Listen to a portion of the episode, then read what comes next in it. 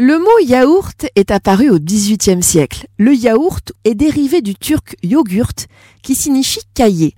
C'est un lait fermenté qui renferme de nombreuses bactéries amies de notre flore intestinale.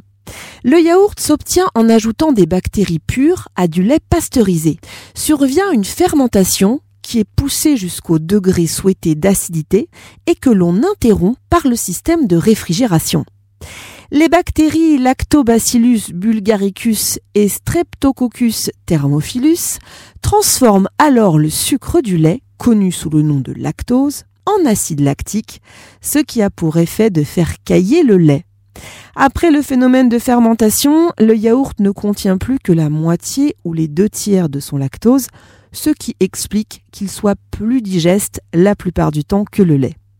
Les bonnes bactéries du yaourt peuvent être utiles pendant une prise d'antibiotiques.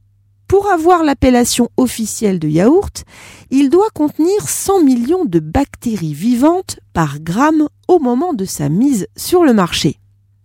Mais qu'il soit entier ou pas, à teneur réduite en matière grasse ou pas, le yaourt apporte 5 grammes de protéines du calcium bien sûr, mais aussi 250 mg de potassium et 15 mg de magnésium.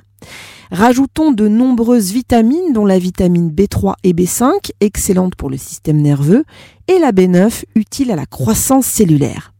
Attention cependant aux yaourts déjà sucrés ou aromatisés, ils sont très caloriques et peuvent atteindre les 130 à 140 kilocalories. À noter que les yaourts de chèvre et de brebis contiennent moins de graisses saturées et peuvent être une bonne alternative au lait de vache. Et si vous aimez le fait maison, offrez-vous une yaourtière. Vous pourrez ainsi préparer vos propres yaourts.